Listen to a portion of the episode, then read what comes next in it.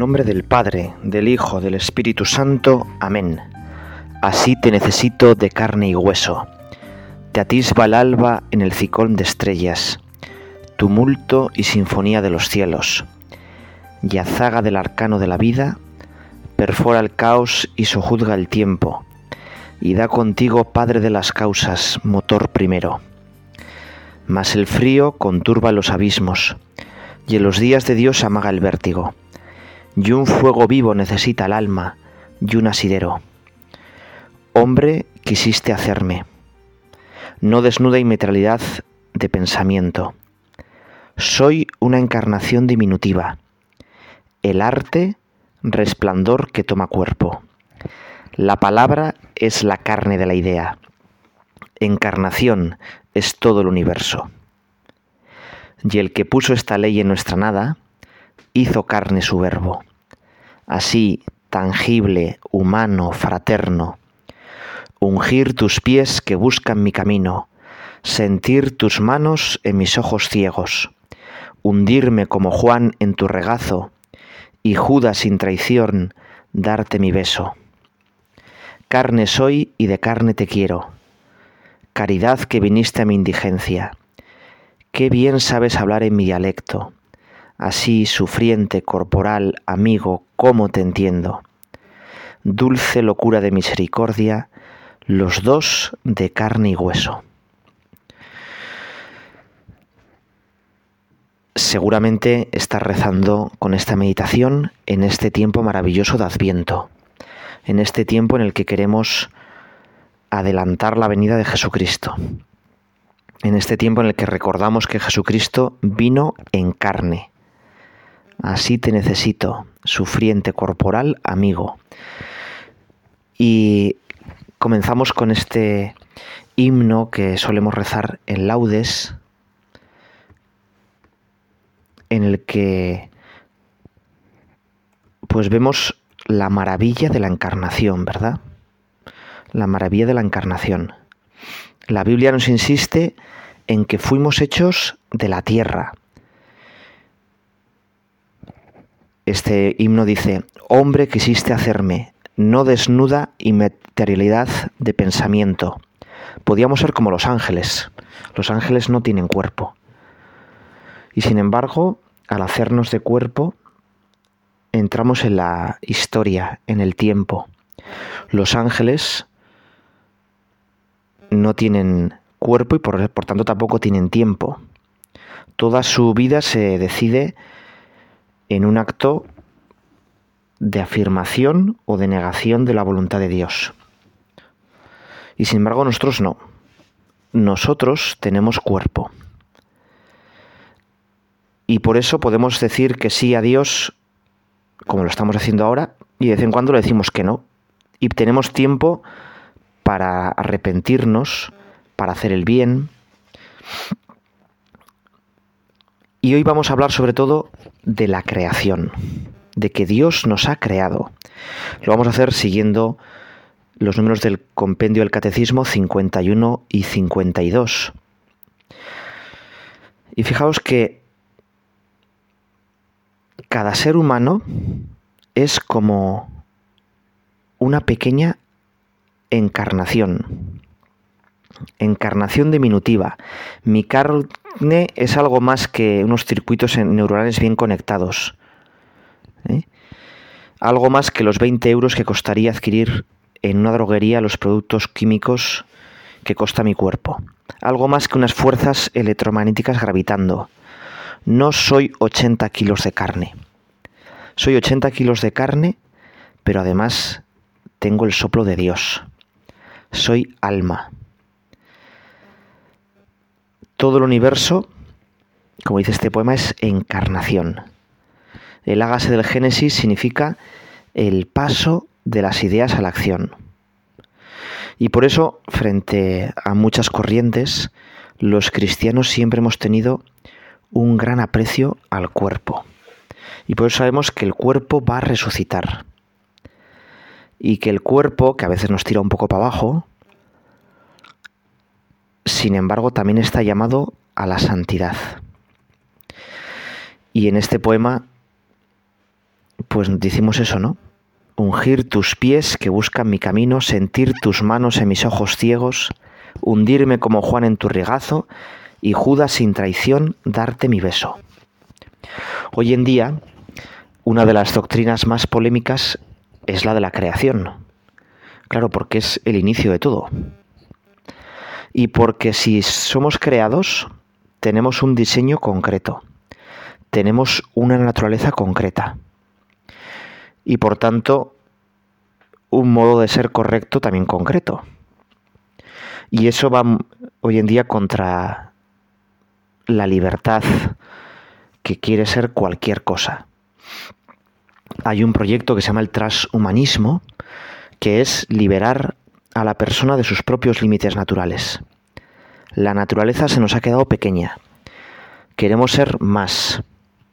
Y eso nos recuerda un poco a esa vieja tentación también bíblica que aparece justo después de la creación, ¿no? La serpiente que nos tienta con seréis como dioses. Seréis como dioses. Y por eso vamos a profundizar o intentar rezar contigo, Señor, sobre este punto del compendio del catecismo que nos dice, dice así, ¿por qué es importante afirmar que en el principio Dios creó el cielo y la tierra? Y responde, es importante afirmar que en el principio creó el cielo Dios el cielo y la tierra porque la creación es el fundamento de todos los designios salvíficos de Dios. Manifiesta su amor omnipotente y lleno de sabiduría. Es el primer paso hacia la alianza del Dios único con su pueblo. Es el comienzo de la historia de la salvación que culmina en Cristo. Es la primera respuesta a los interrogantes fundamentales sobre nuestro origen y nuestro fin. Hoy en día en todas las cosas que compramos pone pues Made in Taiwan o Made in China. Nosotros tenemos un Made in Dios. Dios nos ha hecho, Dios nos ha pensado. Y querer escapar a esa forma de que Dios nos ha pensado, pues es un orgullo prometeico, ¿verdad? Es, es un intentar ir contracorriente, es, es un esfuerzo inútil. Y por eso la creación hoy en día, pues no es tan evidente. Fíjate que, que en algunos países donde la fecundación artificial pues se hace con donantes anónimos, las leyes de esos países han autorizado a los niños que han nacido con esa técnica a saber cuál era la identidad de sus padres, de sus padres genéticos. Nosotros también tenemos el deber de preguntarme, de preguntarme, bueno, yo, ¿de dónde vengo? Y es que es muy diferente, cambia mucho si yo pienso que he sido creado por Dios, por amor, que pensar que, bueno, pues yo soy el producto del azar, una casualidad, un churro cósmico. ¿Eh? El devenir ciego de unas leyes evolutivas que, bueno, pues he salido yo, pero podría haber salido cualquier otra cosa. Y por tanto, es que hay dos alternativas solo. O hemos sido creados por Dios y por tanto tenemos una dignidad absoluta, valemos infinito, tú y yo valemos mucho más que todo el resto del universo, porque somos personas, valemos infinito, o hemos sido creados por el azar. ¿eh? Y por tanto, pues todo es remodelable, manipulable mediante la biotecnología. La naturaleza humana, bueno, pues una cosa que casi una convención, puede ir cambiando y puede desaparecer. Eliminable por el capricho. Podíamos ser de otra manera y las sensibilidades de cada momento pueden cambiar la naturaleza humana. Hay por tanto una conciencia de que, dependiendo del origen, mi dignidad es distinta. Si yo soy el fruto del azar, si vengo de la nada y voy a la nada, bueno, pues la pregunta es yo para qué vivo. Bueno, pues para nada. Estoy aquí por casualidad. Mi vida no tiene más sentido que la de una mosca. o la de una bacteria. Como mucho, algunos dicen que nos engarzamos en el eterno ciclo de la madre naturaleza y cosas así como muy poéticas, pero que en el fondo yo no valgo nada. Y por eso, fíjate que, esto en el fondo es como una escalera. Esto lo descubrí, me lo hicieron descubrir y, y me gusta mucho, ¿no? Que estamos perdiendo la fe en Dios, en el propio, la propia persona, como en una escalera. En el siglo XV, cuando había pues tres papas y bastante polémica quién era el papa y tal, bueno, pues la, la tentación era decir, oye, no hay papa. No hay papa. No hace falta papa. Con la iglesia nos vale. Es la tentación del conciliarismo. Y frente a esa tentación, pues la Iglesia tuvo que luchar. Es decir, no necesitamos al Papa, necesitamos a la, al que Jesús mismo ha elegido como roca. Pero en el siglo XV nadie se preguntaba pues que no hubiera iglesia o que no hubiera Dios. No, no era una cosa impensable. La tentación ahí era decir, no necesitamos el Papa. Un siglo después, en el siglo XVI, surge Lutero y leyendo libremente la Biblia, cuando es reprendido diciendo, pero es que nunca ha salido así, pues empieza a decir que no hay tradición, dice, bueno, pero en el fondo tienes que obedecer a tus superiores, y entonces dice que no hay iglesia. Y la tentación en el siglo XVI es, no hay iglesia. No necesitamos una iglesia visible. Cada, cada, persona, por su cuenta, se pone en contacto con Dios, el Espíritu Santo le ilumina, lee la Biblia y, ya está. Dos siglos después, los ilustrados, pues Diderot, D'Alembert, Descartes, Kant, van a considerar la Iglesia como algo anticuado, algo ya que no se, no se lleva en ese siglo de las luces, en ese siglo de la razón. Y por eso la tentación en el siglo XVIII es decir, no hay Iglesia, no necesitamos a la Iglesia para creer en Dios. Nosotros con nuestra razón podemos descubrir a Dios, como decía en este poema, como el motor primero, como el padre de las causas. Y así, por ejemplo, Newton decía que Dios era un gigantesco relojero, el que había creado todos los mecanismos de la naturaleza. Esa religión así se llama el deísmo. Un siglo después, en el siglo XIX, los grandes filósofos de la sospecha lo que dicen es, no, no necesitamos a Dios, solo necesitamos al hombre. Y así surge el mito del superhombre de Nietzsche, ¿no? Dios, para explicar la, la, naturaleza, el hombre con su razón va a explicar las últimas causas de todo el universo con su ciencia y no necesitamos a Dios. Fijaos que ese eclipse de Dios y de la propia persona acaba en este siglo XXI diciendo, no necesitamos al hombre. El hombre, como decía, hay un filósofo que se llama Fukuyama, el hombre ha muerto. Dios ha muerto, decía en el siglo XIX, en el siglo XXI dicen, el hombre ha muerto. Esa construcción cultural que llamamos hombre tiene que desaparecer. Nosotros no somos mejores que los demás animales. Solo necesitamos la naturaleza, ¿eh? la madre Gaia. Bueno, pues los cristianos tenemos que reaccionar. Y precisamente uno de los modos de reaccionar es decir, hemos sido creados.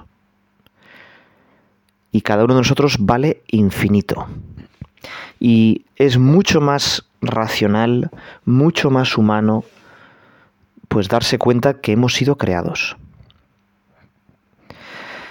Recientemente se beatificó a un joven, Carlo Acutis, que bueno, pues tuvo era un joven bastante normal, con muchas ganas de santidad, tuvo una enfermedad express y en poquísimos días se murió y se murió pues aceptando esa enfermedad y con muchísimos pensamientos mm, que nos pueden valer muchísimo, ¿no? Él solía pronunciar una expresión que se ha difundido mucho por su originalidad. Y dice así, todos nacemos originales, pero muchos mueren como fotocopias. Esta expresión tiene como dos partes. Todos nacemos originales. Es decir, la creación es cada uno. No estamos hechos en serie. Estamos hechos en serio. Dios se ha tomado en serio la creación de cada uno de nosotros. Somos únicos, irrepetibles, originales.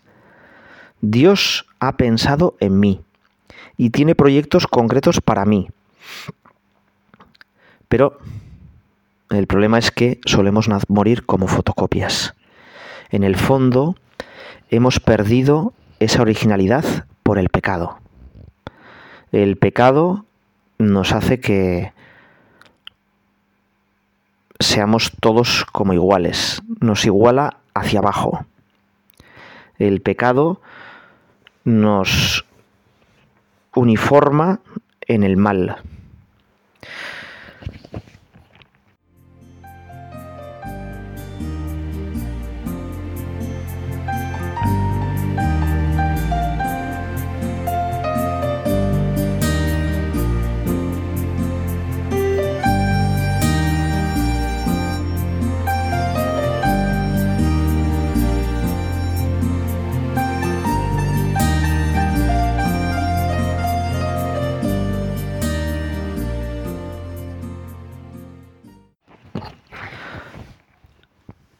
Creación responde a las grandes preguntas fundamentales que tenemos cada uno. Preguntas que muchas veces intentamos acallar. Esas preguntas que decía, había un grupo de música un poco no muy recomendable que era Sociedad Alcohólica. Y Sociedad Alcohólica tenía una canción en la que cantaba, ¿quiénes somos? ¿De dónde vamos? ¿A dónde vamos? ¿De dónde venimos si se nos acaba el vino? Bueno, pues eso, ¿no? ¿Quiénes somos? Yo, por gracias a la creación, sé que soy hijo de Dios. ¿A dónde vamos? Vamos al cielo, a la comunión plena. ¿De dónde venimos? Venimos de ese amor infinito.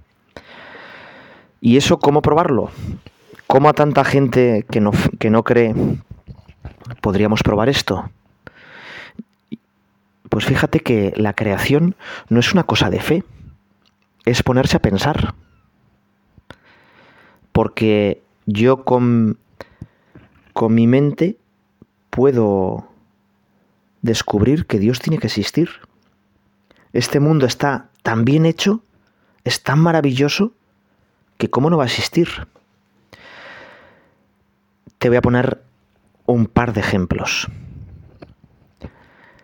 El primero es, bueno, espero que no haya nadie de Bilbao, bueno, sí hay alguno de Bilbao que me escuchara, pero bueno, lo contamos como chiste. ¿eh? Esto dicen que es una expedición montañera de unas personas pues un poco creidillas. Bueno, pueden ser de Bilbao, pero hay personas creidillas en todos los sitios, ¿verdad? Que entonces quieren ir a la, una cima nunca antes conquistada del Himalaya. Preparan toda la expedición, toda clase de publicidad, de medios de comunicación siguiéndola. Y cuando llegan arriba, la decepción es inmensa. Sabéis que en todas las cumbres los montañeros ponen un buzón, nuevamente de aluminio, y dentro del buzón una nota que certifica que han estado allí. Y allí, en esa cumbre remota del Himalaya, nunca antes hollada por el hombre, había un buzón. Y dentro del buzón una nota que ponía Club Montañero Anaitasuna, de Pamplona. 3 ¿eh? de mayo de 1960. Y entonces los montañeros, el otro grupo de montañeros dice, pero hombre, es verdad, unos navarros llegaron aquí y luego, claro, esa expedición se perdió, todos murieron y claro, por eso no pudieron decir que habían llegado hasta aquí arriba. Y el más listo de la expedición, sin duda el jefe, dijo, bueno, muy fácil, ya es lo que tenemos que hacer. Rompemos la nota, rompemos el buzón, ponemos nuestro buzón y nuestra nota y decimos que hemos sido los primeros. Nadie se va a enterar, ¿verdad? Si no decimos nada, nadie se entera. Total que llegan abajo grandes homenajes y en un programa de televisión un presentador les dice, oye, pero a mí me ha llegado una historia, unas, unos rumores, unas filtraciones de que tuvisteis un descubrimiento cuando estabais en la cima. Había otro buzón y otra nota. Y aquel aquel que era el líder de la expedición dijo, bueno, bueno, bueno, efectivamente, efectivamente. Nosotros encontramos un buzón y una nota. Pero eso no quiere decir que hubiera unos montañeros navarros que llegaran hasta allá arriba. Seguramente las latas de gasolina que desprendió un avión cayeron del cielo y se posaron justo en la cumbre. Y después los diferentes procesos erosivos eh, dieron a esas latas de gasolina la forma de un buzón. Y la nota que los montañeros navarros cuando se perdieron dejaron en una de las laderas, después con los, con los fuertes vientos alisios, la nota fue remontando la montaña hasta depositarse, ¡pa!, justo dentro del buzón. ¿Os lo creeríais? No, ¿verdad? Bueno, pues pensar que este mundo tan inmenso, tan maravilloso, ha sido creado todo por azar, que de la interacción de un montón de átomos sale algo como la novena sinfonía de Beethoven o el Quijote. Eso es pretender que una novela la escriba mi perro golpeando las teclas del ordenador. No es creíble. Quizá no dominamos pues todo lo cómo ha surgido este universo, pero pensar que estamos tan bien hechos y que todo ha surgido por azar.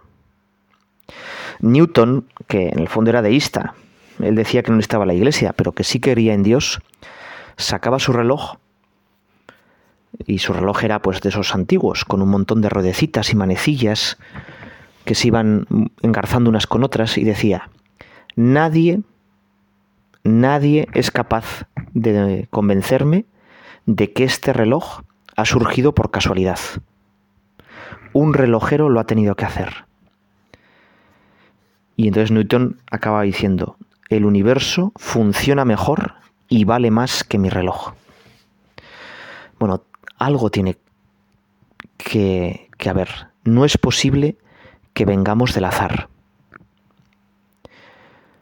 el director del proyecto Genoma Humano, Francis Collins, cuando no era creyente. Él pertenecía a una familia que no, no, no creía, de pequeño no le habían instruido la religión, y él personalmente pensaba que la religión era una cosa pues del pasado, una cosa anticuada, que la técnica y la inteligencia humana pues ya había superado. Y sin embargo, cuando vio que con cuatro péptidos, ¿eh? con cuatro productos químicos, la naturaleza era capaz de crear una cadena como el ADN y allí inscribir toda la información genética, trillones y trillones de códigos genéticos diferentes, dijo, esto no puede ser casualidad. Y se convirtió. Y empezó a creer en Dios. Hay otros que creen por la música. Y es que la música también es algo muy curioso, ¿verdad? Porque que el aire vibre y que esa vibración del aire a mí me produzca placer y un placer mm, pues muy diferente a un placer físico, ¿no? Una cosa pues como muy profunda, que me mueva a estados de ánimo, de alegría, de sentimiento profundo. Es una cosa maravillosa. Y la música, en el fondo, es pues pura matemática, ¿no? Si vibra tantas veces por segundo es un do, si eso vibra 77 es un do, 88 veces por segundo vibrando el aire es un re. Bueno, y que eso sea capaz de conmovernos tanto. El maestro Rodrigo, que quizá te suena por el concierto Aranjuez, que inventó la guitarra de 10 cuerdas para crear nuevos, como nuevas armonías, él se convierte por la música. Dice, bueno, es que la música es un regalo. Es un regalo que Dios nos ha hecho. Está tan bien hecho que no, no necesitamos para nada en nuestra evolución tener música. Y sin embargo, somos capaces que la vibración del aire nos, nos llene de, alegría o de pesar o de convicción. Bueno, y podíamos seguir pues así, ¿no? Quizá algún momento haya cámaras que mejoran nuestros ojos, quizá, bueno, pues en algún momento pues seamos capaces de crear cuerpos artificiales mejor que el que tenemos, pero todo lo que nos rodea es un inmenso regalo. El Papa nos invita a darnos cuenta de este inmenso regalo en esa encíclica Laudato Si. Es un inmenso regalo que nos ha dado alguien. Si no hay ese alguien, si Dios no ha creado, si somos fruto del azar, entonces la creación ya no es un regalo. Porque y no tengo a nadie a agradecer ese regalo. El gran problema de una persona atea es que no puede dar gracias a nadie. ¿A quién va a dar gracias por existir? ¿A los átomos, al azar? ¿A que le ha tocado, ha salido nuestro número en la Lotería de Monte Carlo? En el fondo, la visión de que no existe Dios es una visión muy fría, muy triste.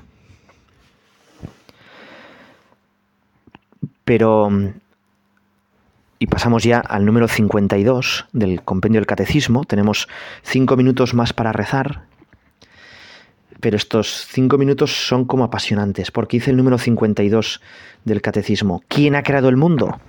Bueno, esto decimos, ¿no? Ya, Dios, claro. Pero fíjate que dice, el Padre, el Hijo y el Espíritu Santo son el principio único e indivisible del mundo, aunque la obra de la creación se atribuye especialmente al Padre. Y es que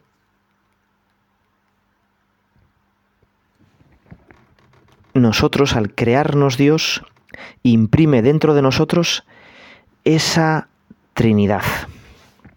Es decir, igual que Dios es comunión, nos llama a la comunión.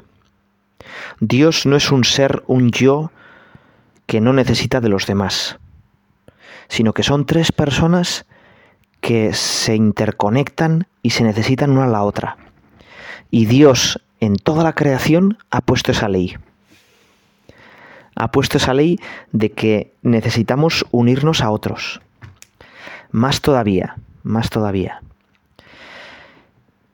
Dice José Ignacio Munilla que hay tres grandes deseos que anidan en el corazón del hombre. El primero es libertad, dignidad.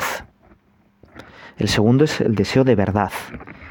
Y el tercero es el deseo de amor. Bueno, pues esos tres grandes deseos en nosotros nacen de la imagen y semejanza del Padre. Y en concreto al Padre le atribuimos esa dignidad, esa libertad. Somos libres porque Dios nos ha hecho infinitamente dignos el Hijo siempre se le ha atribuido la verdad. Y por eso buscamos la verdad y la verdad es como nuestra mayor garantía, es la columna sobre la que nos apoyamos y eso lo atribuimos al Hijo. Y el amor siempre es definido como el amor, el Espíritu Santo, ¿no? Es el amor entre el Padre y el Hijo, es la comunión entre ambos. Nosotros estos traducen que la vocación que tenemos a la comunión, al amor.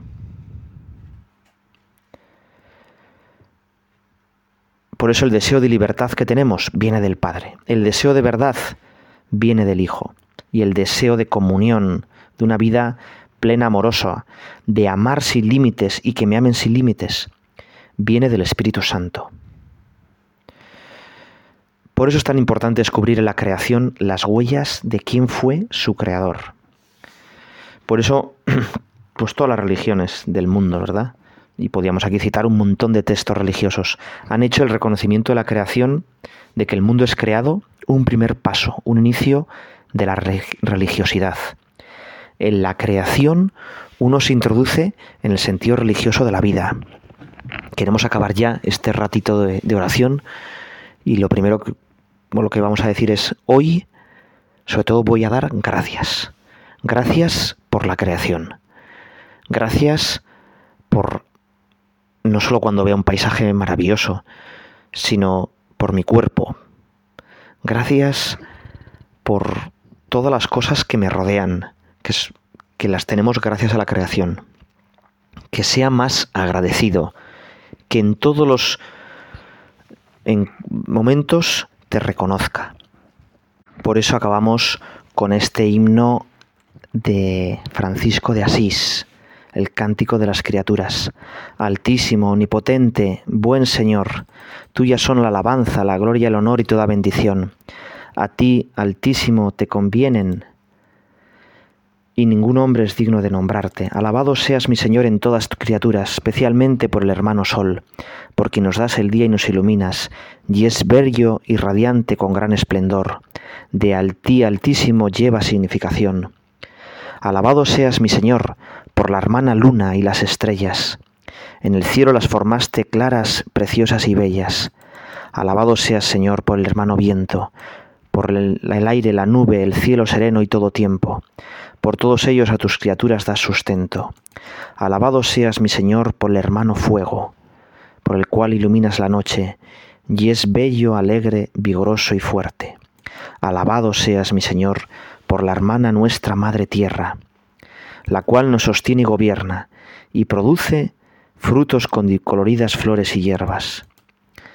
Alabado seas mi Señor por aquellos que perdonan por tu amor y sufren enfermedad y tribulación, bienaventurados los que sufran en paz, porque de ti altísimo coronados están. Alabado seas mi Señor por nuestra hermana muerte corporal, de la cual ningún hombre viviente puede escapar. Ay de aquellos que mueran en pecado mortal. Bienaventurados los que encontrará en tu santísima voluntad, porque la muerte segunda no les hará mal. Alaben y bendigan a mi Señor, y denle gracias y sírvanle con gran humildad. Amén.